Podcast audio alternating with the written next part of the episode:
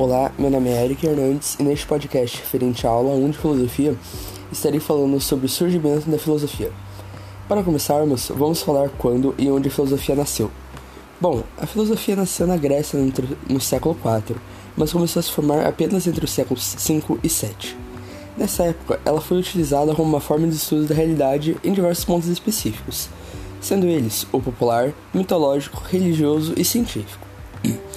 O religioso busca estudar o surgimento da Terra e dos humanos a partir de um único Deus, que os criou imagem e semelhança dele. Agora, pelo contrário do religioso, o científico por si próprio estuda a criação do mundo e dos seres vivos a partir da evolução de deles, por meio das bactérias e dos seres mais aptos até chegarmos na idade atual.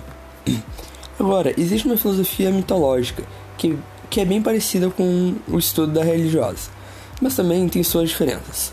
Um exemplo é que mitologia fala sobre vários deuses e também, de certa forma, não precisa ser provada, misturando a magia e, vários, e várias narrativas históricas.